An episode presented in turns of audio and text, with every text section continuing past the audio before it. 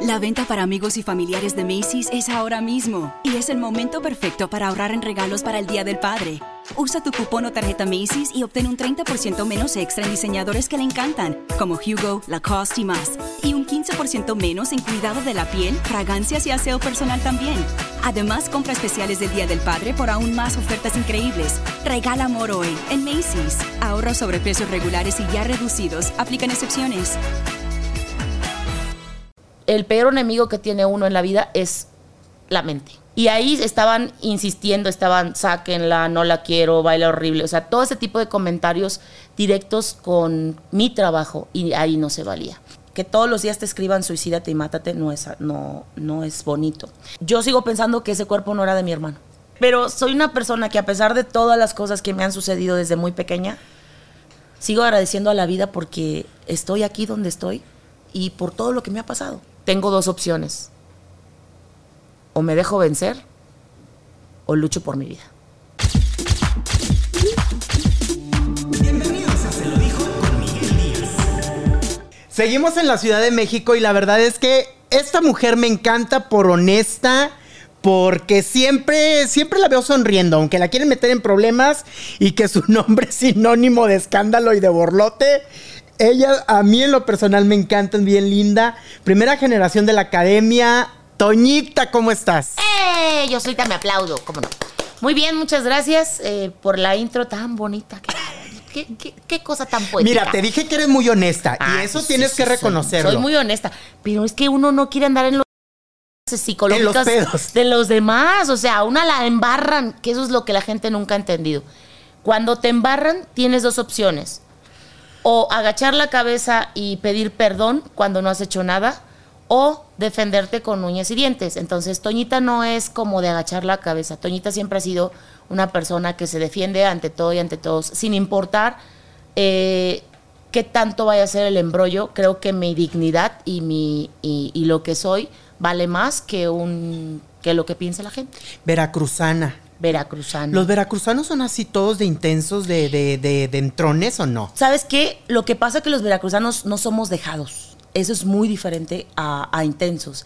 Eh, somos personas honestas, somos personas sencillas, somos personas que somos felices porque ya la vida nos ha dado felicidad, pero no somos tan amargados, somos personas este, netas, somos personas que no nos gusta que nos falten al respeto. Porque ahí sí somos buenas personas, pero cuando ya alguien se quiere pasar de listo, ahí sí, lo siento mucho, me perdiste. ¿Sí? ¿Qué es, lo que, ¿Qué es lo que tú puedes sentir como falta de respeto? Que a lo mejor la otra persona no lo quiere hacer así, pero que tú dices, a ver, esto ya no me está gustando, ya aquí, ya voy a sacar las uñas. Yo soy de las personas que, que respeto mucho el trabajo. Si a alguien le falta el respeto al trabajo que yo estoy haciendo o al trabajo que hay en común, ahí hay broncas psicológicas. ¿Sí? Soy muy disciplinada en ese aspecto. Entonces, como soy disciplinada, eh, yo entiendo que va a haber personas que no van a trabajar al 100 o que no van a dar el 100, pero eh, aún así, si estás haciendo un trabajo, tú tienes que comprometerte. Es como si tú tuvieras compañeros de trabajo de eh, periodistas y tú le estás echando todos los kilos y el otro está en la flojera y tú dices, híjole, aquí hay un desajuste porque no, algo no está bien. Entonces hay un pequeño si a ti te afecta, ahí yo creo que cualquiera levantaría el levantaría la voz. Claro, ahorita me dices tú que tú no eres de problemas, ni de borlote, ni de lío, ni de escándalos, ni de nada. Que a ti te embarran y pues a veces tienes que defenderte. Exacto. Recientemente que estabas en un reality de baile, de un programa matutino. ¡Ay, dilo, dilo! De hoy, de hoy que estaban ahí que dijiste tú ya no voy a bailar, ya no quiero bailar, y que Galilea Montijo dijo que no estaban acostumbrados a las reglas, ni estaban acostumbrados a trabajar que dijo las generaciones de cristal. Tú no eres generación de cristal. No, no soy generación de cristal. Lo que pasa es que había muchas cosas detrás. Eh, cuando alguien está haciendo las cosas bien, siempre va a haber personas que aunque no les hagas nada, están molestando. Y a mí me estaban molestando en redes. Eh, los seguidores de una ex compañera, que no haga lo que haga, siempre se meten en mi trabajo y siempre se meten en las cosas que yo hago. ¿Por qué? No lo sé. Me tienen un... Son, ¿cómo se dice? eh, fans de Closet que me han de amar porque todo, le, todo lo que yo hago, ahí sí es como... em, mis fans no se meten, mis fans son muy educados hasta eso, gracias a Dios. Y ahí estaban insistiendo, estaban, sáquenla, no la quiero, baila horrible, o sea, todo ese tipo de comentarios directos con mi trabajo y ahí no se valía. Y ni siquiera era público, o sea, es, es gente que tira hate desde hace cinco años, con eso te digo todo. Entonces, Ya tienes identificadas las... ya tengo, porque aparte crean cuentas falsas. Las cuentas. Este, yo les digo que es un séquito de personas que como les encanta fregar. Y eh, se meten en entrevistas que hago en vivo, se meten en, en mi trabajo. Lo mismo hicieron cuando estuve en La Sorda eh, para, para tele también. Y empezaron a molestar. Entonces ellos no entienden que ya pasaron las cosas, que aunque no se mencione a su artista, ellos siguen molestando. Entonces, las del acoso, las de estar jodiendo son ellos. ¿Y qué aprendí yo? Aprendí que hay que quitarle poder a los endejos. ¿Y les has quitado poder o no? Ya. Y me han escrito y me siguen escribiendo, eres una... Ajá, algo más. Pero ¿por qué deja... Bueno, yo te lo pregunto. ¿Por qué dejar este reality si te estaba yendo relativamente bien por, por este tipo de ataques? Porque o, acuérdate o ya que- no te sentías cómoda en el programa No. bailando. No, no, acuérdate que yo tengo depresión y ansiedad. Ajá. durante dos años, casi tres, que todos los días te escriban suicídate y mátate, no es, no, no es bonito.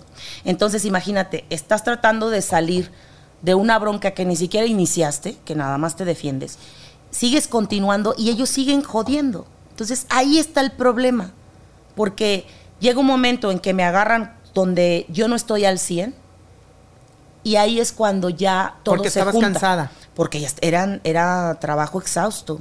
Teníamos que ensayar dos horas diarias de lunes a domingo. Entonces, imagínate, más la presión de los jueces, más la presión de ellos estar metes y metes en mi trabajo, cosa que mis fans no hacen, es castroso. Entonces, digamos que me agarraron en un punto de flaqueza. Y aún así, aún así pensaron que me iban a hacer añicos y ese es el, el gusto que no les he brindado. Que a pesar de que ven a Toñita caída, a pesar de que ven a Toñita mal anímicamente, quieren hacerme popó y no han podido. Y esa es una de las cosas que nunca va a suceder. Claro. Y les da más coraje. Y luego lo que, lo que opinó Galilea y Andrea. es que de ellos no sabían. ¿No sabían? No sabían. ¿Tuviste la oportunidad de hablar con ellos después, con Galilea, Sí. con Andrea? De hecho- Digo, porque eh, esos comentarios de que, ah, yo también voy a renunciar porque no están acostumbrados a las reglas y no sé qué y no sé qué tantas Es que ahí ha de cuenta que yo les expliqué porque ellos no sabían mi situación. Se vinieron a enterar justo en el programa cuando me dio la primer, el primer ataque de ansiedad. Y ahí yo aprendí también de mi cuerpo de saber que, porque mucha gente decía, es que ah, se hace a base de comentarios tontos que hicieron personas tontas, ignorantes porque no saben del tema, pero para las personas ignorantes es tú te haces, te estás haciendo la víctima, quieres llamar la atención. Para las personas que conocemos del padecimiento de ansiedad y depresión, Es sabemos, sabemos fuerte. que no quieres hacerte la víctima, que estás luchando contra ti mismo, que estás luchando contra tu mente, que estás luchando contra tu cuerpo para salir adelante. Entonces, eh, cuando me sucede esto, hasta ellos se espantaron porque no sabían. Al único que le había dicho era Chao. Entonces, cuando yo les empecé a explicar, resultó que se me acercó Andrea y me dijo, Toñita, es que no puede ser, o sea, ¿cómo? Yo, yo te veo sonreír, yo te veo alegre, yo te veo trabajar, yo te veo...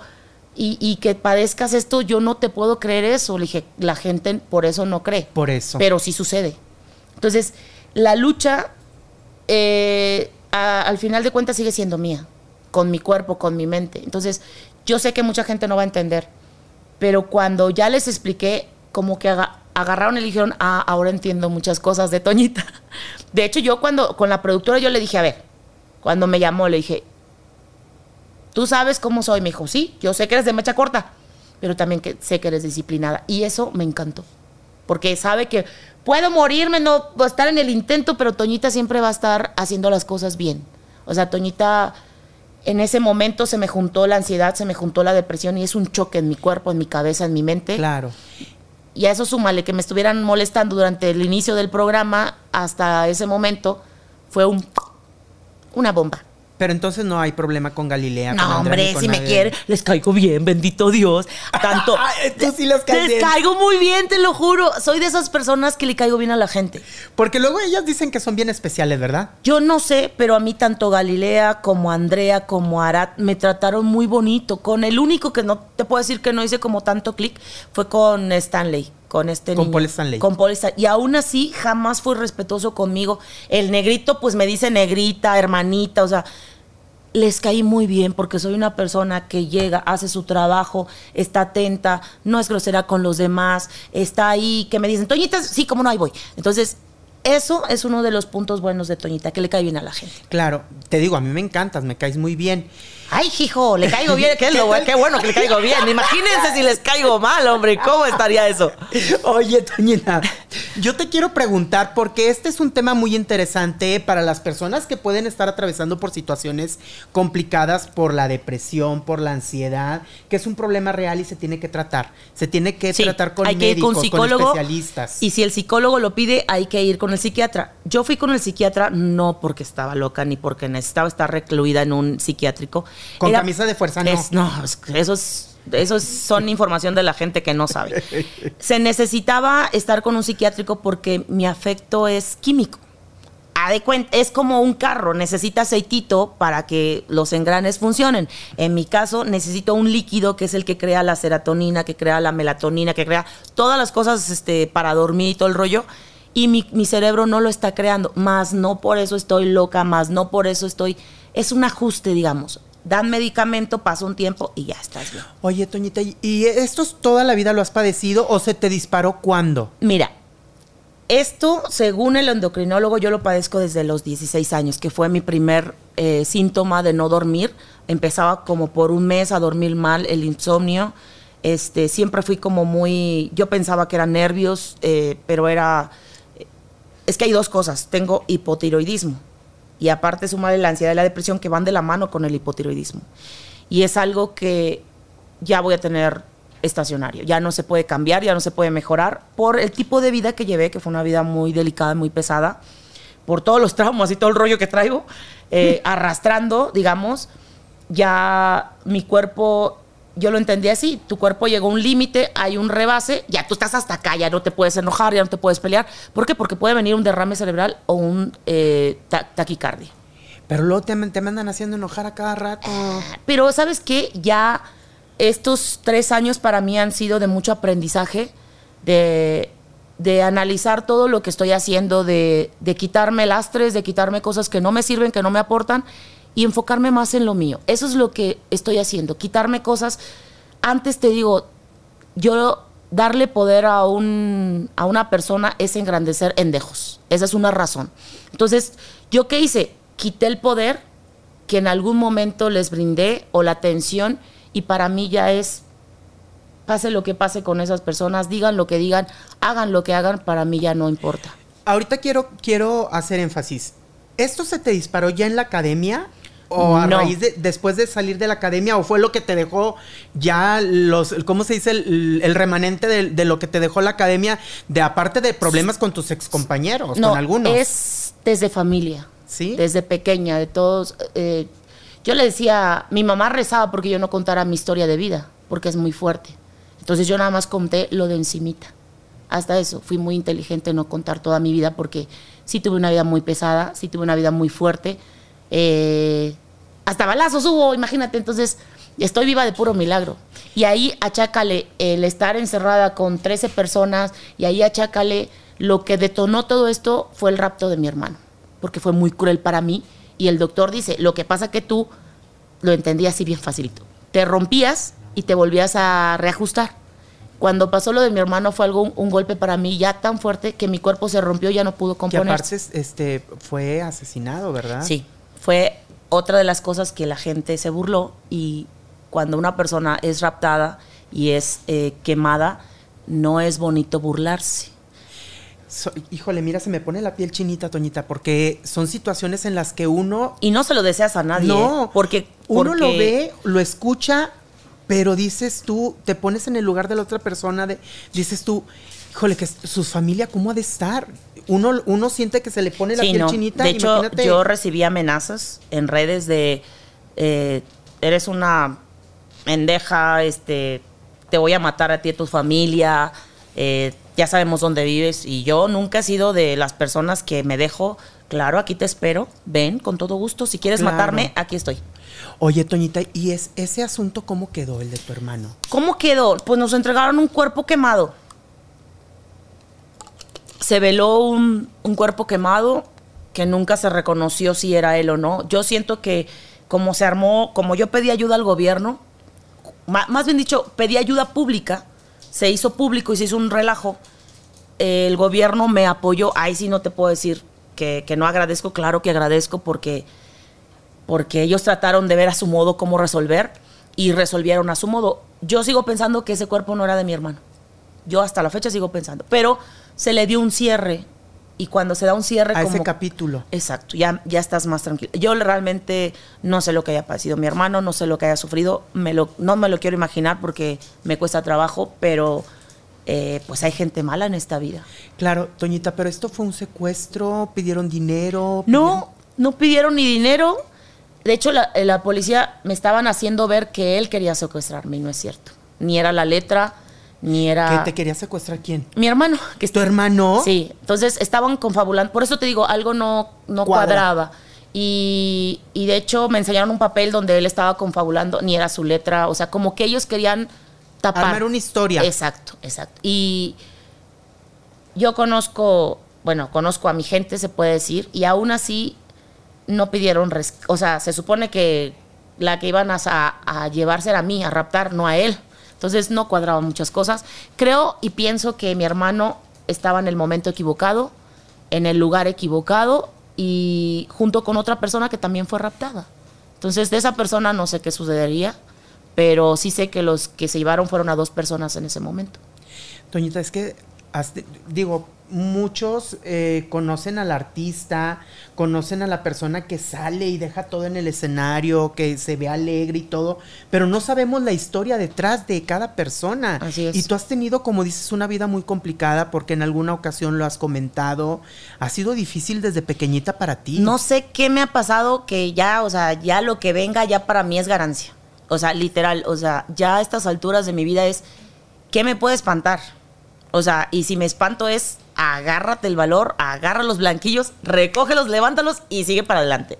Ya para mí es aprendizaje todo, porque ya es como, ya ha pasado tantas cosas que más bien la pregunta para mí es, ¿qué no he pasado? Y no quiero pasar nada malo más, toco madera, pero ya, la vida me ha enseñado más de lo que yo creo. ¿Cómo le has hecho, Toñita, para no derrumbarte? Digo, porque teniendo problemas, como dices tú, de ansiedad y depresión, es de cuidado. Sí. Es de cuidado, porque eh, no hay que tomarlo a la ligera las personas que ven ahorita la entrevista con Toñita y que padecen an- algún tipo de... de- Padecimiento. de- tienen algún padecimiento como este, depresión o ansiedad, deben de, de tratarse, porque ya a veces las, las reacciones son en- involuntarias, de que Sí. piensan en suicidios, piensan en hacerse daño, pero ya no está en ellos. No, eh, haz de cuenta que cuando vienen las autolesiones, porque puede suceder, eh, es una forma de controlar lo que no puedes controlar alrededor. Por eso la gente se autolesiona, porque es una forma de sentir el dolor y saber qué va a pasar, pero con tu vida no puedes controlar eso. Entonces, en tu mente sí estás controlando, cortándote o lacerándote. Esa es una de las formas. Eh, con la depresión, eh, sí puedes llegar al suicidio, porque para, para llegar a ese momento es porque ya estás roto completamente. Porque simplemente ya tú, tú, no es que no valores la vida, es que en tu cerebro ya nada te importa y, todo está mal. De hecho, una de las cosas que pasa cuando tienes depresión, te miras mal, te miras fea, te miras gorda, te miras este. Todo lo malo, el peor enemigo que tiene uno en la vida es la mente, uno mismo. Y qué peor enemigo que te esté hablando de tus peores defectos que uno mismo que los conoce. Uno es su peor juez. Exacto. Entonces, imagínate, en momentos de depresión, uno mismo te está atacando a ti mismo. Te estás atacando a ti mismo, diciéndote lo peor del mundo. Entonces, ahí sí yo les recomiendo a las personas, no digan a la gente que está pasando una situación de ansiedad o depresión, este, échale ganas, no sirve de nada. Eh, No, y tú aparte- puedes, no sirve de nada. No, es que aparte eh, dicen échale ganas, como si uno no quisiera echarle ganas, o sea. Sí, de hecho hay un ejemplo muy claro cuando pasó lo de Gomita. Gomita decía, es que yo no quiero salir, yo estoy en momento de depresión, estoy eh, eh, en cama, o sea, a duras penas salgo, porque son diferentes tipos de depresión. No todas las personas les pasa igual. ¿eh?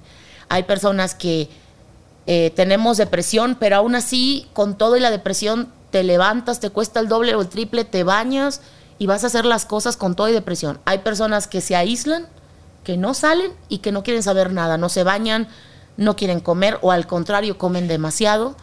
Hay personas que empiezan a odiar a todo el mundo.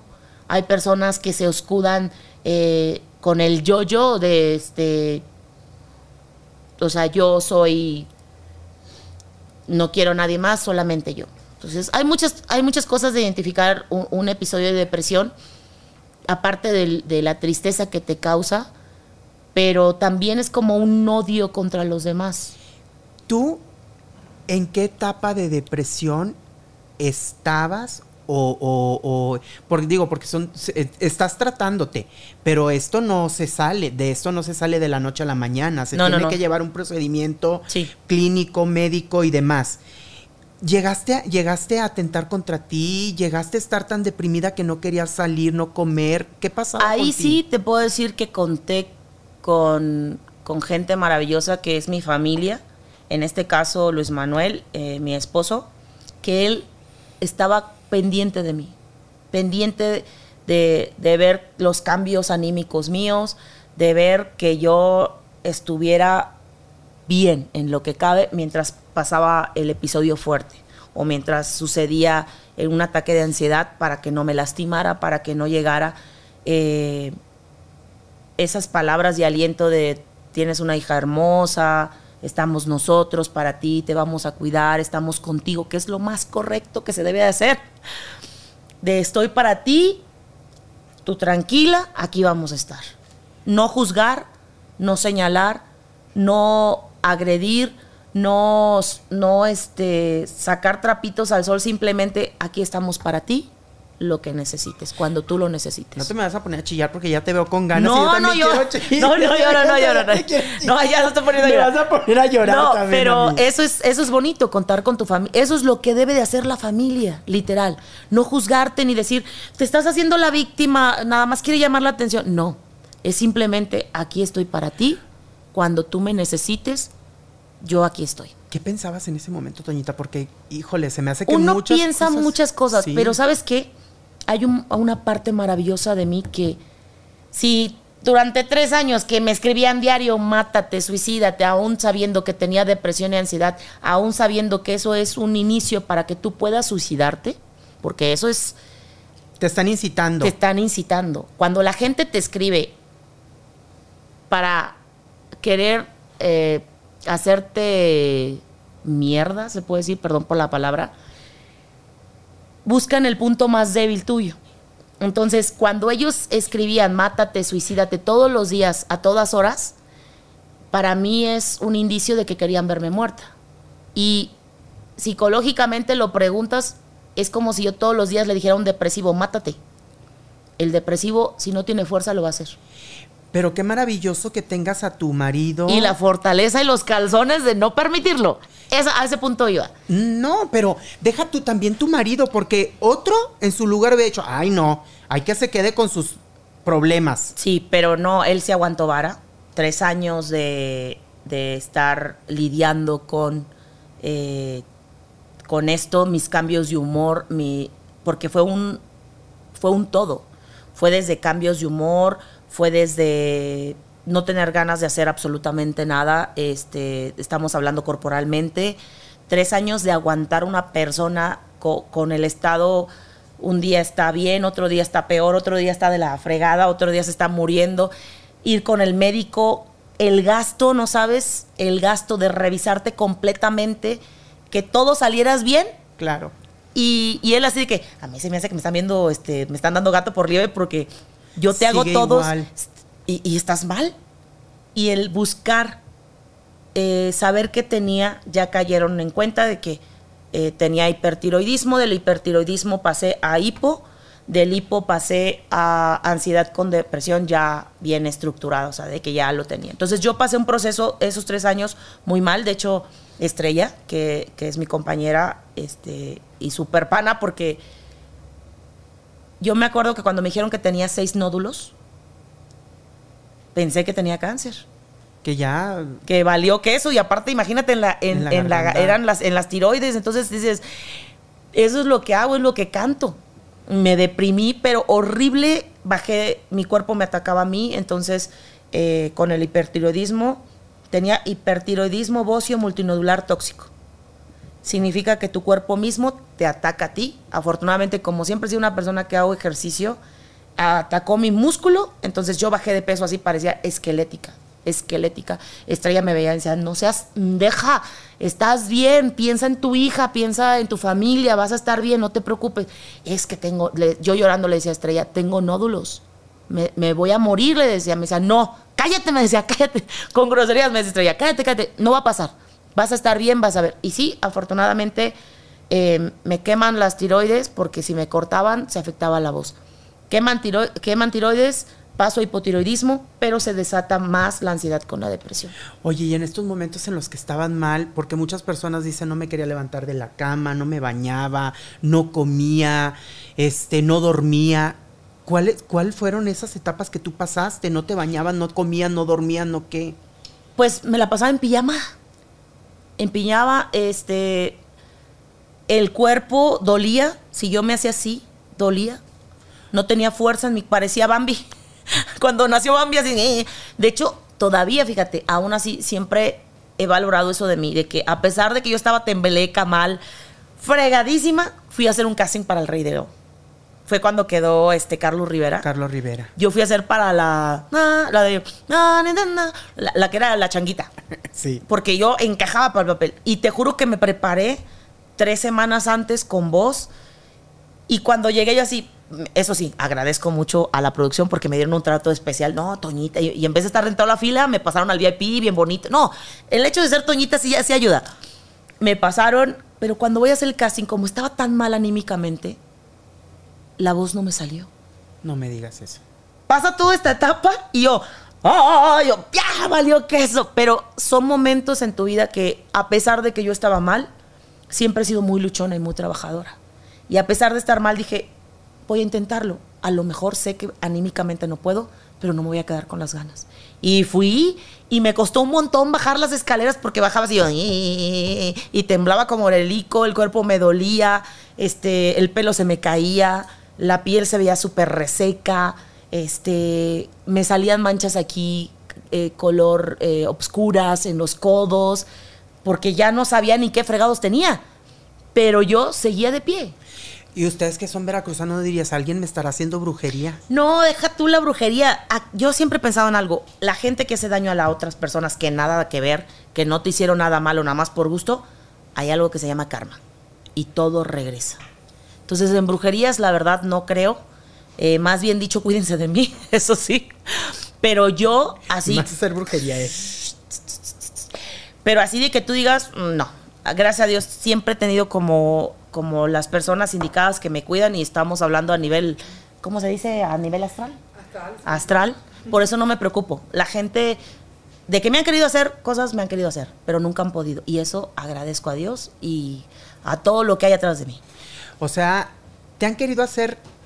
¿Cómo sabes? ¿Te, ¿Fuiste que Ah. alguien que te lo checara? No, ¿O tú eres eh, medio eso, se, bruja? eso se siente. Acuérdate que las de Veracruz tenemos, eh, ya es algo, bruja. sí, ya tenemos nivel bruja más avanzado. Ya no te necesitamos cosas, este, ya no necesitamos ir a Catemaco. Nosotros sabemos cuando alguien trae una energía, es también de energías, cuando alguien trae una mala energía, cuando alguien trae algo pesado, cuando alguien trae algo muy malo, uno lo siente. Es eso. Ahorita que dices tú que te, te han querido hacer algo, pero que aparecían gallos muertos y esas cosas que uno piensa de repente, me están haciendo brujería, ay, aparecieron pimientas, apareció un gallo, apareció... Los olores, ¿eh? También. ¿Sí? Sí. Que huele Ah. a muerto, a pescado y Huele así. a- los olores, entre más pudrefactos sean los olores que llegan de repente que estás, es porque te están tirando algo feo.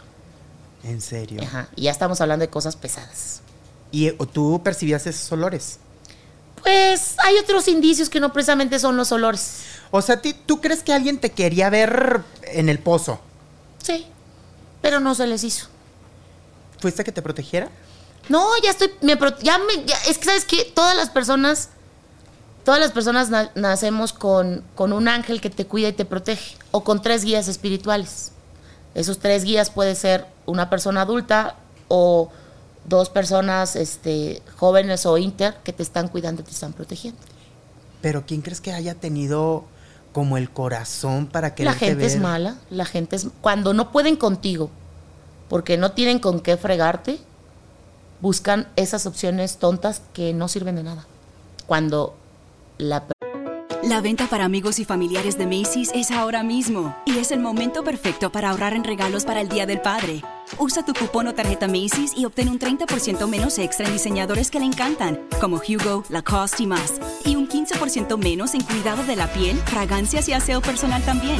Además, compra especiales del Día del Padre por aún más ofertas increíbles. Regala amor hoy en Macy's. Ahorra sobre precios regulares y ya reducidos. Aplican excepciones.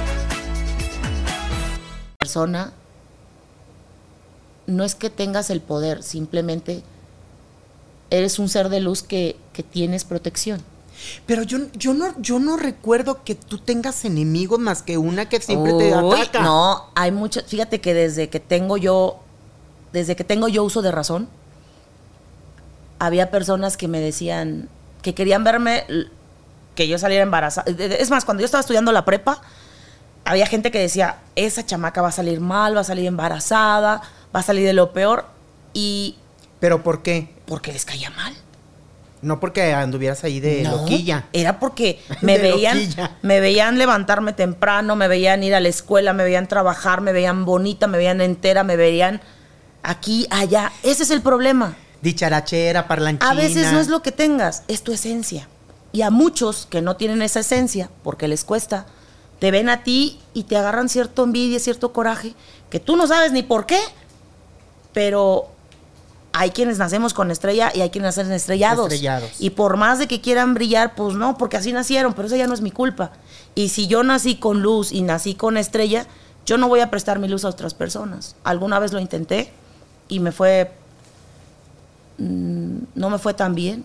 Entonces eh, aprendí que de cierto tiempo para acá, que son casi casi tres años, es brilla con tu propia luz. No necesitas aplastar a nadie, no necesitas desearle el mal a nadie. Trabaja sobre ti y haz las cosas que tú quieres. Ya si los demás se enojan, les molesta envidia, les molesta lo que sea, ya es su problema. Y se nota físicamente. Tú notas cuando una persona es amargada y cuando una persona es feliz. Entonces, de todas las personas que me he tocado, siempre me han dicho, me gusta la energía que traes, Toñita. Es una energía muy bonita. Toñita, te veo guapa. Ah, gracias. ¿Por qué? Porque es, si tu alma está bien, si tu cuerpo está bien, si tu mente está bien, se nota. Es que yo siempre te he visto igual, siempre te he visto dicharachera y todo. Ahorita llegué y lo primero que fue fue reírnos porque se le ocurre cada cosa aquí a mi comadre. Soy muy, soy muy ocurrente, pero soy una persona que a pesar de todas las cosas que me han sucedido desde muy pequeña, sigo agradeciendo a la vida porque estoy aquí donde estoy y por todo lo que me ha pasado. De- ahorita eh, la gente va a decir, bueno, pues ¿qué le pasó de pequeña? que tuve una, eh, pues desafortunadamente tuve un papá alcohólico que sufrimos, eh, ¿cómo se Carencias. dice? Carencias, no porque las nos tocaba, porque teníamos un papá que era maestro. O sea, era porque a mi padre se le olvidó su familia. Y la única que eh, trabajó como Dios manda, la que sacó adelante, pues fue mi mamá.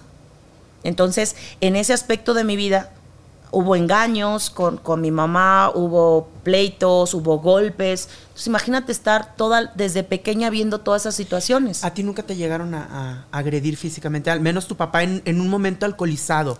Porque eso Sí. también es una enfermedad. No hay Sí. que decir que es porque quiera, no. Llega un momento en que ya es una enfermedad, ya no lo pueden controlar. Sí, ya no lo controlas. Sí, yo me acuerdo de una situación muy cruel donde mi papá quiso golpearme, mi mamá me protege y la que recibió los golpes fue mi mamá. ¿Golpes así de manotazos, patadas o qué? golpes. Es, ¿Para qué nos vamos a cosas más fuertes? Golpes es suficiente.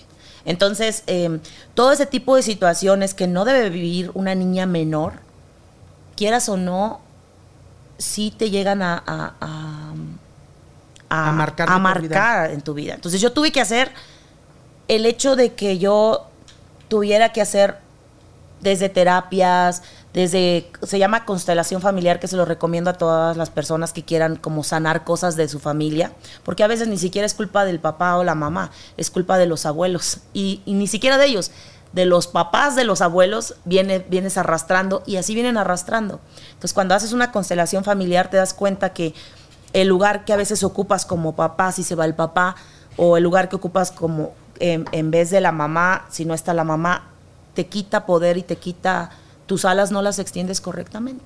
Entonces yo tuve que aprender a quitarme mentalidades tontas como todos merecen menos uno.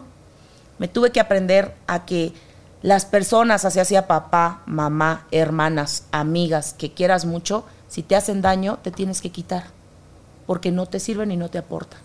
Tuve que aprender muchas cosas en el camino para limpiarme y sanarme, y todavía me falta, pero créeme que a estas alturas ya vamos bien.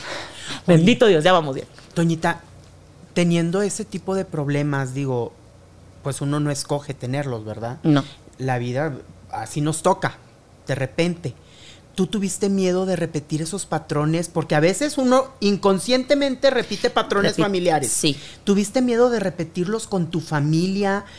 Que dijeras tú, se me está saliendo de las manos de control esto y estoy repitiendo los patrones que vi en mi casa y no quiero. Ahí sí,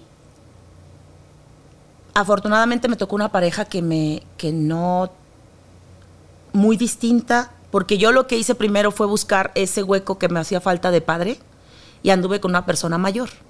Pero ahí terminó, ahí empezó, este, desafortunadamente, como era muy, muy joven, tenía 24 años, eh, al final pues casi, casi ya mero me matan, o sea, me pusieron una pistola en la cabeza. Entonces... eh, Para que no lo dejaras.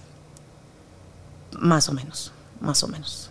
Entonces, afortunadamente para mí, siempre he sido una persona que actúa, que no se queda eh, parada, pues, así, Esto fue ya cuando estuviste en la academia. después de la academia. Después de la Después de la academia. academia. Pero eso, eso es cuando te falta el padre y uno busca ese cariño que no tuviste en la infancia. ¿Y esta persona era del medio o nada que ver? Sí, sí, era del medio. Era del medio. Era eh, director de cámaras y sí, De ahí mismo de Azteca. sí, de ahí mismo de Azteca. Qué fuerte. Sí, pero después de ahí cerré ciclos y comenzó una relación tan bonita con mi pareja actual, que ya llevamos 17 años, vamos para 18. Ay, Toñita, y a esta persona la despidieron por, por el acoso, por el no, maltrato. de hecho, él se fue a terapia, terapia de porque consumía este Drogas. drogas. Entonces se fue a terapia y ya como que se ajustó. Y yo soy de las personas que si alguien me hace daño, no lo voy a odiar toda la vida. En su momento quizás voy a tener como esa bronca por qué pasó y me voy a preguntar por qué me tocó a mí. ¿Cuál era el aprendizaje? Y mi aprendizaje era, quisiste buscar el cariño de un padre que no tuviste, pero no es necesario, porque tienes que aprender a amarte a ti misma primero. Oye, Toñita. Ay, es que se me, suena- se me hace muy cruel todo esto. Y aparte, porque dices que era mayor que tú. O sea, garañón, aparte el, el tipo. ¿Cuántos años tenía? Pues yo tenía 24 y él tenía 42. Y lo de la agresión, ¿así siempre fue contigo? ¿Te No, era una persona linda, era una persona amable, era- me trataba como reina. Pero cuando se enteró que yo quería, eh, los celos eran muy crueles hacia mí.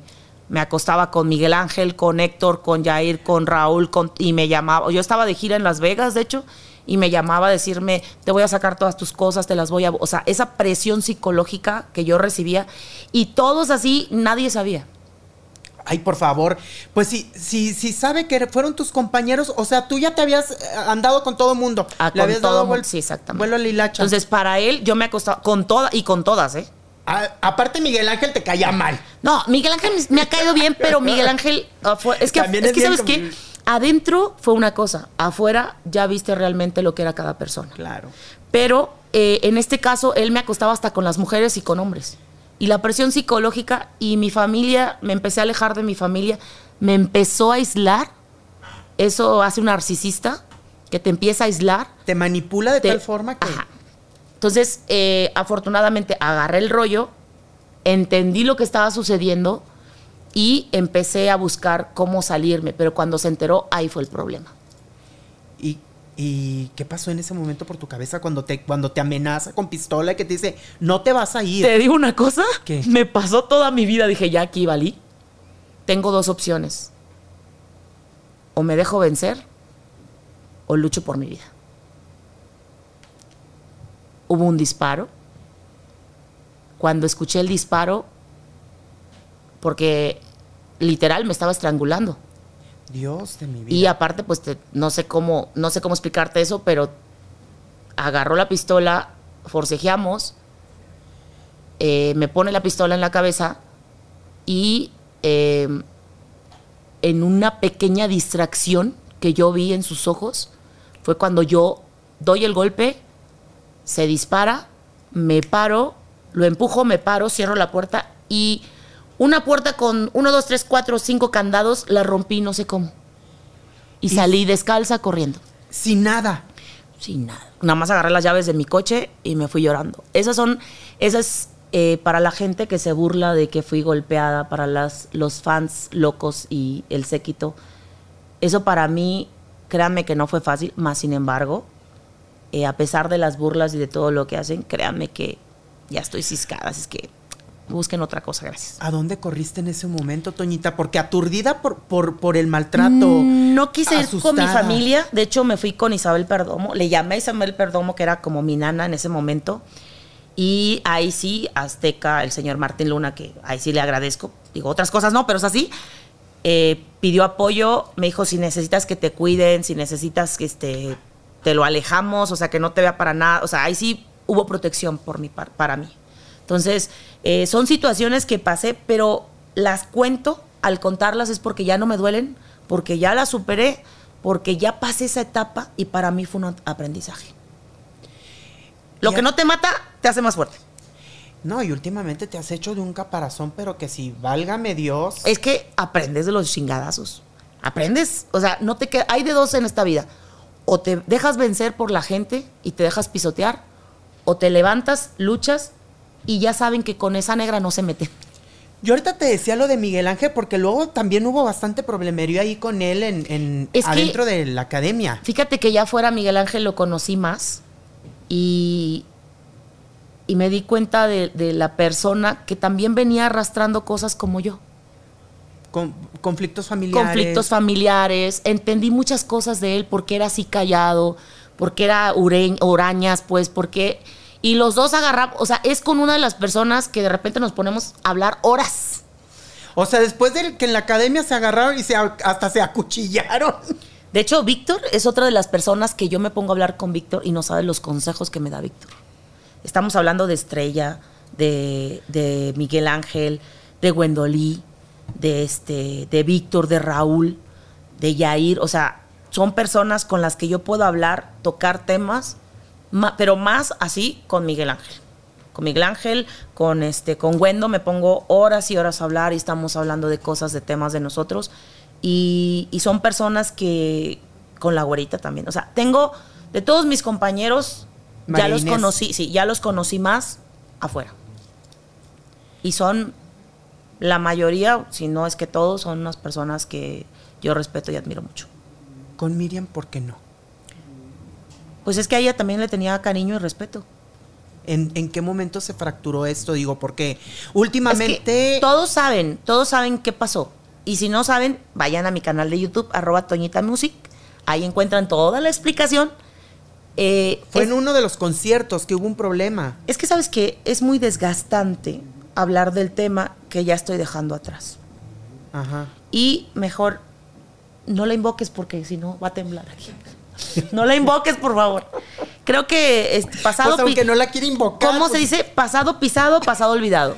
No te, quiere, no te quiere soltar porque te puso una orden de restricción. Dijo que porque tenía miedo que le hicieras algo. Ay, eso nunca existió. Entonces, ¿es mentira eso que te puso orden de restricción? Hay muchas mentiras que la gente cree, pero está bien. Hay, hay las personas, si tú vas a un, este, ¿cómo se llama? ¿Cómo se llama? Eh, a, a donde hacen ese tipo de cosas, a un juzgado, Ajá. En un juzgado, para empezar, mira, yo sí soy más inteligente y si me asesoro y chequé con un abogado, no es lo mismo ejecutar que decir. Para que haya una orden de restricción, para aquellas personas que no están eh, instruidas o no saben de, lo- de la onda Que no hablan, no saben del tema. del tema, les voy a explicar. Tema legal. Cuando tú pides una orden de restricción, es porque ya hubo una junta con el juez y se determinó que sí, precisamente esta persona te está lastimando, te está acosando, que es todo lo contrario, y te está haciendo daño. Una vez que el juez dictamine que esta persona efectivamente se compruebe que te está haciendo daño, empieza la orden de restricción, que aquí en México no se maneja, se maneja más en Estados Unidos, hay que ser un poquito más inteligentes, gracias. Y aquí es una orden nada más para que te alejes, de alejamiento. Entonces, si no hay una demanda, porque hasta eso hay que ser, hay que tener disciplina para ir con el juez y hacer las cosas, la falta de disciplina te hace hablar y no hacer las cosas. Entonces, como no hubo tal demanda, nunca existió, no hubo notificación. Como no hubo notificación, entonces yo no pude ir con mi abogado al juzgado. Y como no hubo tal cosa y tal arrabalés, entonces van a continuar las mentiras. Yo dije, pues en qué momento esta mujer ya eh, la veo afuera de Yo, la casa yo, en el con, yo con mi, yo con mi, este, ya me imaginaba yo con mi taca, taca, taca, taca, con mi, este, tacita, taca, taca, taca. No, creo que a veces es más bla, bla, a veces es mejor eh, decir cosas como para darte la importancia, pero yo les llamo patadas de ahogado. Cuando no tienes con qué fregar, cuando no tienes historial pasado que te, que te afecte, cuando eres una persona recta, cuando eres una persona tal cual, no hay más que mentir. Entonces, el hecho de que yo ya no siguiera el juego, porque fue lo que hice, para mí me da más apertura de decir quién mintió. Porque luego también esta Miriam, se hizo viral un video, lo pueden ver ustedes ahí por TikTok, un video de Miriam en TikTok donde dice que, que todos ustedes le tenían coraje y envidia porque en un musical de Selena el intro era muy grande y que una de las principales que saltó, eh, saltó fuiste tú, que nos tienes parados ahí como mensos en el... En el sí lo has visto, ¿verdad? Mira, no es lo mismo que digas eso, que está grabado, a que te ponga a ti, Miguel, en una postura Sí, de luchadora. y todavía la gente no tenga empatía por tus compañeros. Ahí, al contrario, habla de una falta de profesionalismo de la persona o el artista. ¿Por qué? Porque si yo veo que mis compañeros están parados de un pie, con una mano así, no puedes esperar 30 minutos. Es una mentada de madre para tus compañeros. Entonces ahí es cuando eh, empieza el yoyo. Yo me quiero lucir, me vale que son mis compañeros, si se están rompiendo una pata, si están mal acomodados, yo voy a dar un intro que no existe. Ah, entonces ella lo alargó por sus En el, ganas. el único intro que se hizo así, más o menos, y ni siquiera, fue como la flor. Fue en el Astrodome y lo hizo Selena en vivo. Mano es como la flor. Oh, oh, oh, oh. Eso no existe. Eso fue algo que ella hizo hace 20 años en una final que quiso repetir y se le permitió.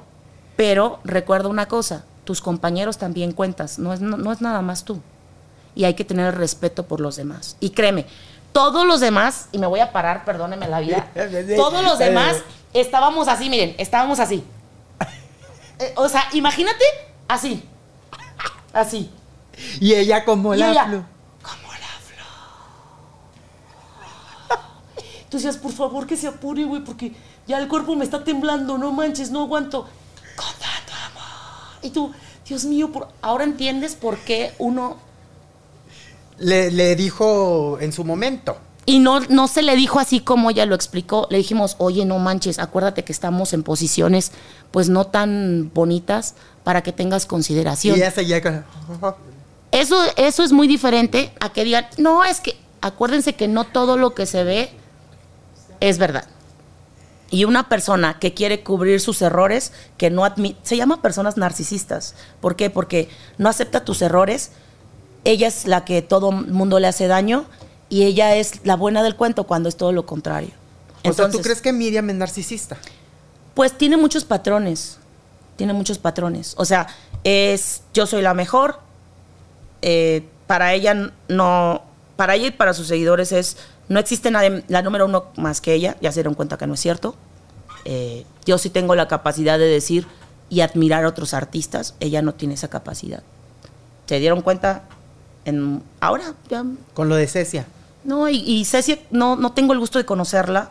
que fue ahora en la Academia 20, que supuestamente, que es la ganadora, que supuestamente no la dejó cantar en el mismo escenario. o- No, es, es lo mismo. Cometes un error. Si ella hubiera aceptado el error de que venía eh, falta de ejercicio, falta de ejercitarse vocalmente y que no estaba al 100 como artista, si ella hubiera aceptado ese error, nada de esto hubiera pasado. Pero hubo burlas, ¿por qué? Porque ante sus seguidores y ante ella es la número uno. Y cometer un error garrafal a los 20 años de carrera y que se te vaya al aire, pues es una mentada de madre para el artista, no para la gente. Y aparte, escudarte con que así era la canción original, eso es mentira. Lo hizo en el Amsterdam, Selena, pero la. Esto es lo que hizo Selena. Como la flor, con tanto amor, me diste tú. Se marchitó, me marchó y yo sé perder pero ay, cómo me duele. No existe nada más que ella hecho, no hay otra cosa. Pepe, oye, pero sí, Y sentada, y no se me va al aire. bien bonito que le hiciste. Pero al decir yo, al decir yo que no se me va el aire es porque hay que ser disciplinado, hay que trabajar tu voz. Y si dejas de ser disciplinado, si tu cuerpo está flojo, si tu cuerpo está aguado, si dejas de utilizar tu voz, se atrofian tus cuerdas. Ya me la acabaste. No, no, y no lo estoy, no lo estoy diciendo por ella. Eso le pasa a cualquier cantante. ¿eh? Para que luego no digan, Toñita dijo, no, aclaro, porque hay que aclarar las cosas. Eh, esto lo digo porque nos puede pasar a cualquier cantante. ¿eh? Si uno como cantante no trabajas tu cuerpo, no trabajas tus cuerdas vocales, se atrofian. Tu cuerpo se aguada, tu cuerpo, así te pongas una faja. Yo he usado fajas, no, te lo juro. Y no he usado fajas para... Yo un momento también estuve gordita, pesaba 84 kilos. Y usaba faja para verme bien. De mí no vas a estar hablando. Ay Dios, ay Dios. Pero yo, he- yo he usado fajín para cantar porque es parte del traje y cuesta mucho. Y si no tienes la condición física, se te va al aire. Entonces, em, hay algo que se llama karma en esta vida. Y todo lo que haces, el daño que causas, se te regresa. Entonces, lo único que puedo decir a tu pregunta, que ya nos salimos del, del rollo, No, es- pero ya me dijiste muchas cosas. Está bien, porque todo lo que digo, sé lo que digo. Y lo sostengo, que es lo mejor. Este, y, está, y queda grabado, no tengo bronca. A lo que voy es, si tú estás trabajando con un equipo de personas, tienes que tener la empatía de considerar a las personas y no ser el yo-yo. Si tú eres el yo-yo, entonces te vale queso si tus compañeros se rompen una pata, si se atrofian un músculo por estar en una posición incómoda por tus calzones. Eso fue lo que ella no dijo. Claro, porque luego Y también... eso es lo que no se vale. Exacto, porque luego también dijo que en un, no sé si fue un reencuentro o en, ya ves que hacían reencuentros que hubo después que la academia no sé qué y que no sé qué tantas cosas, que en una de esas tú te acercaste porque estabas enojada, porque ella entró, porque ella abrió, porque tú querías abrir no sé qué y que la casi la desgreñabas. No, eso no pasó. Vuelvo a repetir, para no darle más eh, seguimiento a un problema endejo. Dilo con sus palabras. Ay, ¿sí puedes decirlo, serías? Claro. Ah, pues haberme dicho antes, yo ando cuidando mis palabritas. Para no decir más, seguir, acuérdense que darle alas a, a personas es engrandecer pendejos. Esa es una realidad. El, te voy a hacer una cuestión a ti, Miguel. ¿Qué pasaría ¿Cómo se llama tu conductora en Viva la Vida? Gina Pastor. ¿Qué pasaría si Gina Pastor llegara contigo y tú estarías trabajando en Viva la Vida desde las 6 de la mañana? Y que a todos tuvieran que ensayar. Tú ya te sabes lo que va a venir en el programa, tú ya sabes, te dan una sección especial para ti. ¿Qué pasaría si Gina no fue a ensayar o ensaya de flojera o no se sabe el parlamento y llega y quiere utilizar tu lugar y tú le dices, no Gina, ahorita no vas, espérate, me toca mi, mi sección. Y Gina se sigue metiendo y Gina se sigue metiendo y tú tan amablemente todavía le dices, no corazón, aquí no vas, espérame, déjame toca mi sección. ¿Qué harías, Miguel? Ah, no, pues si es por los suyos, pues yo los tengo más grandes. Ah, tú dijiste algo. Si es por los suyos, yo los tengo más grandes. En mi caso es, respeta mi trabajo. Eso fue lo que pasó. Y aún así, que la gente no sabe, yo fui porque vi su molestia, porque todavía se enojó. Fui y le dije, no pasa nada. Todo está bien, somos compañeros, estamos para ayudar. Tú pensaste que se habían limado asperezas en ese momento. No, yo le vi la cara y dije, nunca va a pasar. Ni en esta ni en 40 vidas más. conozco a las personas, conozco a mi gente. Ay, no, y luego, ¿qué tal si reencarnas? ¿A poco va- vas a seguir c- cargando Pues, ese yo ya cerré mi karma. Ella no sé. Yo te hablo por mí. Yo ya pasé cosas y ya cerré ciclos. Y puedo hablar, ¿por qué? Porque eh, no hablo ni para llamar la atención, porque ahorita estoy muy bien posicionadamente, gracias a Dios. Estoy eh, sacando mi sencillo de Infiel de, Median, Infiel de Medianoche. Ahorita estamos sacando Y si me quedo con los dos. Est- acabamos de hacer el video, acabo de hacer este, una canción con Jairas. Ahorita vienen duetos con un compañero de mi generación. Vienen duetos con un productor muy fregón de Estados Unidos que se llama Juan. Ay, se llama Juan, pero no me acuerdo el apellido. Perdóname, ha ganado Latin Grammys. eh, la canción de Con él de Jenny Rivera es de él. Entonces voy a cantar un tema de la dueto con él. Entonces hay otro, hay otro productor y compositor que le ha compuesto a Recoditos, a Chiquis Rivera, a este, a Banda Recodos, sin fin de artistas. Y también me toca hacer un dueto con otro artista, canción de él. Entonces yo preocuparme por pequeñeces ya no puedo. Me tengo que enfocar en mi carrera y en lo que sí me aporta y en lo que sí me da. Cuando tú me preguntas de ella, voy a ser amable y te voy a responder lo más mínimo que se pueda. Pero en realidad, pues nada que ver conmigo. Oye, lo que pasa es que, al- y luego a lo mejor porque tú eres muy directa, muy honesta y contestas lo que se te pregunta, tal vez por eso te quieren embarrar en, en líos. Porque luego también estuvo lo del asunto de Cintia, la esposa de Carlos Rivera, que tú le dijiste, date cuenta, amiga, pero es una expresión que todo mundo utilizamos para algo. Es que sabes que yo me junto con muchos amigos gays. Tengo muchos amigos gays. Mi- y di que no decimos otras palabras porque tú puedes entender que hay palabras más fuertes Claro. que no puedes mencionar porque si no la gente dice, perdóname, Dios mío. Entonces, a veces yo puedo decir cosas, lo que piense la gente de esas cosas que digo es problema de la gente. Porque muchos me dicen, es que tú dijiste que Carlos Rivera es gay. Ah, exacto. ¿Cuándo han visto que yo digo que es gay? ¿Cuándo han visto que de mi boca salga, sí, este, Carlos Rivera es gay? Nunca. ¿Sabes por qué? Porque una, yo soy aliada de la comunidad LGBTTIQ+. Una. Dos, como artista, a mí llegan chiquillos o, niñas que me dicen, soy gay, no sé qué hacer porque mi familia no me entiende y mi responsabilidad es decirles, primero tranquilo o tranquila. Tienes que ir con un psicólogo para que te ayude a que tú primero estés bien. Después de que ya una vez que tú estés bien, hay que hablar con la familia. Si tu familia no entiende, hay que ir con un psicólogo para terapia familiar. Si no ayuda eso, hay que alejarse de las personas porque te pueden causar más daño tu familia que cualquier otra persona en el mundo.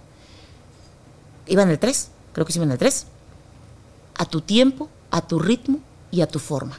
Nadie te tiene que juzgar, nadie te tiene que señalar, nadie te tiene que decir, tienes que salir y decir que eres gay. O tú eres gay, yo sé que tú eres gay, sácalo. No, nadie. Entonces, ¿cómo puedo hacer una cosa si estoy profesando otra? Claro. Pero hay personas que les encanta el mitote porque dicen, es que eres una mitotera. No. Una cosa es que yo diga algo y que lo los títulos de los, de los, Sí, de los programas y de los periódicos yo no los pongo. Los va a poner, en tu caso tú vas a poner, Toñita dijo cosas que nunca ha dicho. Pero es- Toñita dijo que la quería embrujar Miriam. ándale. Pero ese título yo no lo puse. Diste a entender. Pero eso es tu entendimiento. Te- Nos, nos- estamos como correctos. Eso es algo que tú en tu mente dijiste como periodista. Mi título que va a jalar es Toñita le mandó a hacer brujería. Piensa que le hizo brujería, pero yo no lo dije. Esa es la cuestión. Tú dices, oye amiga, date cuenta. Pero es mi manera de hablar. Y digo más tonterías. Para no Ah, decir sí. pendejada, porque ya las dije, pero bueno. Digo más tonterías. Pero, pero en ese momento, ¿qué le dabas a entender a Cintia, la esposa de Carlos Rivera? ¿O Pues qué es que a mí me preguntaron, ay amiga, date cuenta. Amiga, date cuenta, le digo a mi hija de 14 años. O sea, te preguntaron a ti si tú creías que Carlos Rivera era gay o qué. Pues es que preguntan algo que yo ni sé. ¿Cómo te voy a asegurar algo? Es como si tú me preguntaras, Toñita, ¿yo soy gay? Te voy a decir, pues no sé, yo no me he acostado contigo, o no te he conocido marido o marida, yo no sé. Entonces, yo no puedo decirte tú. La venta para amigos y familiares de Macy's es ahora mismo y es el momento perfecto para ahorrar en regalos para el Día del Padre.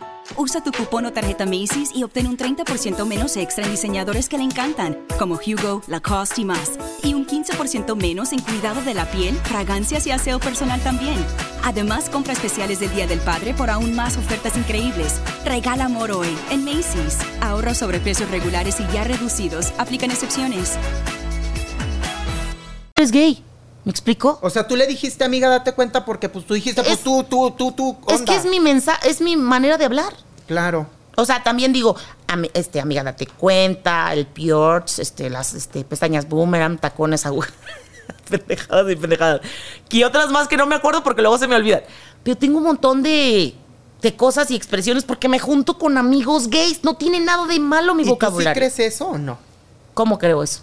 Eh, eso que te preguntaron, de que Carlos Rivera era gay. Yo, es que yo no sé. Me preguntas algo que yo no sé decirte. A Yo- lo mejor te preguntaron porque a lo mejor pensaban que ibas a opinar igual que andan ahí muchos artistas opinando Eh, de cosas. De hecho, ya aprendí mi lección. De ahora en adelante, si me preguntan, oye, ¿qué opinas de Jair? No sé nada. Lo quiero mucho, le mando besos. Ah, porque luego también te embarraron que tú dijiste que no sabía conducir y que no servía para estar de ¿Y conductor sabes- de la academia. ¿Sabes qué dije yo? ¿Qué? Yo dije, mi compañero puede hacer todo lo que a él se le da la gana. En mi pensamiento era, si él quiere ser conductor, lo va a hacer al chingazo. Si él quiere ser vedette, va a ser vedette al chingazo. Si él quiere ser stripper, va a ser stripper. Pero la gente no lo entendió así. Y cuando yo le di el consejo de, pero sí que tome clases de, de conducción, para mí es que se enriquezca más. Claro, que. Pero los títulos fueron, Toñita dijo que Yair valía madres, que no sé qué. Y yo, ah. y, dice, se Y- te abrieron los ojos así. Ajá, y como ya traía, dices, Yair me mandó, porque tenemos un chat de, de académicos, donde estamos los que nos queremos más. Y María Inés, Wendolí. Estrella, Raúl, Miguel Ángel, Héctor, Nadia, Yair, bueno, todos menos alguien, algunos. Menos tu comadre. Menos algunos. Y me dijo, negra, ¿qué pasó? Le dije, mira, tienes de dos. O lo tomas como aportación o le crees a los, a los, a los títulos pendejos que yo no los puse. Tenemos 20 años en esto. Y debes de saber, antes que nada, que los títulos yo no los pongo. Y yo te puedo asegurar y decir tal las cosas como las dije. Porque no tengo pedos. Dijo, no, negra, no pasa nada. Y ya, tan amigos como siempre. Ya. De Piquis Colis. Sí, porque andaban diciendo, no, es que ahora se está peleando. No, que, que la gente diga es una cosa. Que yo sepa cómo me llevo con mis compañeros es otra. Claro. Yo no tengo pleitos con ninguno de mis compañeros. eh, con 12 más, estoy a todo dar. Me llevo súper bien, platico con ellos, salgo a comer con ellos, no tengo broncas. Que la gente a fuerza quiera verte peleada con otros o te quiera ver mal con otros, es su bronca psicológica, no mía. A mí que no me pongan muertos que no me corresponden. Claro. Y La que sí, la que sí traes pleito y la que sí hubo pleito y que, que es esa una que conocemos. Sí, pero ya pasé la hoja. O sea, sinceramente, ¿para qué te miento? Eh, te diste cuenta, ¿no fuiste tú el que me llamó cuando hubo el problema de Ah, la sí, demanda? ¿Qué, te, qué te dije? Pues que no. Si me, me encantara el desmadre, ¿tú crees que no te hubiera dicho, esta vieja y se pasó e hizo? ¿Qué hice? Te dije que no. Claro. Porque ahí es como decir, ya basta de que me eh, inmiscuyan en cosas que ni siquiera tengo que ver. Ya basta de que me agarren de su puerquito, ya basta de darle poder y hacer hacer ¿cómo dije el dicho? Darle poder a las personas. Exacto. Ya no. Pues dilo, dilo ahí para que ya te dejen de andar embarrando en, en cosas. Para las personas que creen que yo odio, no odio a nadie, bendito Dios. Eh, estoy en paz conmigo misma, mental, física y anímicamente. En estos momentos de mi vida tengo muchas cosas y proyectos que tengo que hacer. No necesito absolutamente de nadie. ¿Por qué? Porque mi trabajo me avala, mi pueblo me respalda. y porque aparte soy una persona, no soy ni rencorosa, no soy ni mala persona, soy una persona que ama, que adora, agradece a la gente y es bien fácil. Si ustedes quieren saber quién es feliz y quién no es feliz, vean su rostro, vean su semblante y se van a dar cuenta de muchas cosas. Y mi rostro es, soy una mujer feliz, soy una mujer agradecida, soy una mujer que le está trabajando duro para salir adelante y quitar los lastres que no me sirven. Y soy una mujer que nunca se ha dejado ni pisar, ni me dejaré por ninguna persona que venga por sus santos calzones. Y creo que últimamente Em, pues están dando cuenta de la realidad. Entonces, ya con eso, si quieren continuar odiándome, síganme odiando. No soy monedita de oro para caerles bien a todos, pero acuérdense que el odio genera enfermedad. Y cuando uno odian a una persona que ni siquiera les ha hecho nada, la vida se los devuelve. En su cuerpo, en su vida, en su trabajo. Y todo lo que me desean a mí, yo deseo el doble para ustedes, así es que ustedes deciden qué desear. Doñita, es un gusto siempre platicar contigo. Te adoro, amiga. Gracias. lo voy a golpear. O sea, voy a agarrar esto y lo voy a golpear. Pero bueno. Te adoro. Nada más para que estén al pendiente de, tus nuevos temas. Sí, se llama Y si me quedo con los dos, porque ya nos hartamos las mujeres de que por qué los hombres sí pueden traer a una, dos, a tres, y las mujeres no, porque somos unas titas, somos unas perdidas, somos unas locas. Creo que hay que quitar ese pensamiento, ese estigma. Nosotras también podemos andar con dos, siempre y cuando no tengas una relación de años o, estés casada, siempre y cuando no tengas un noviazgo de años. Y mucho ojo, hay que ser honestos ante todo. Si tú vas a tener o decides tener dos parejas, hay que hablarlo. Porque no está padre que tengas dos parejas y a ninguno le digas que andas con dos. Hay que ser, si vas a ser Hija, hay que ser hija, pero decente, ¿sabes? Entonces, esta canción del compositor Gerardo Guardia, y si me quedo con los dos, es precisamente porque yo le dije, oye, ¿y por qué me tengo que quedar con uno? No es mi obligación. Cuídense y protéjanse. Toñita, habrá otra, otra entrevista porque me encanta platicar contigo. Ah, yo, tengo, yo hablo de todos los temas, yo no tengo broncas. Nada más que ya saben, de ese tema ya está muerto. Ya está. Pues ya lo dijo Toñita, se lo dijo con Miguel Díaz.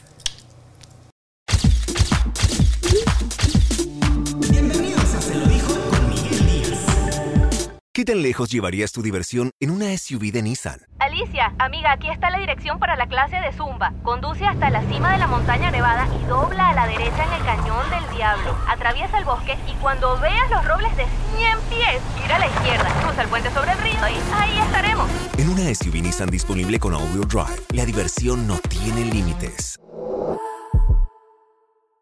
Intelligent All-Wheel y 4-Wheel Drive son funciones disponibles y no pueden prevenir colisiones o dar una mejor tracción en todas las condiciones. Siempre monitoree las condiciones de tráfico y del clima.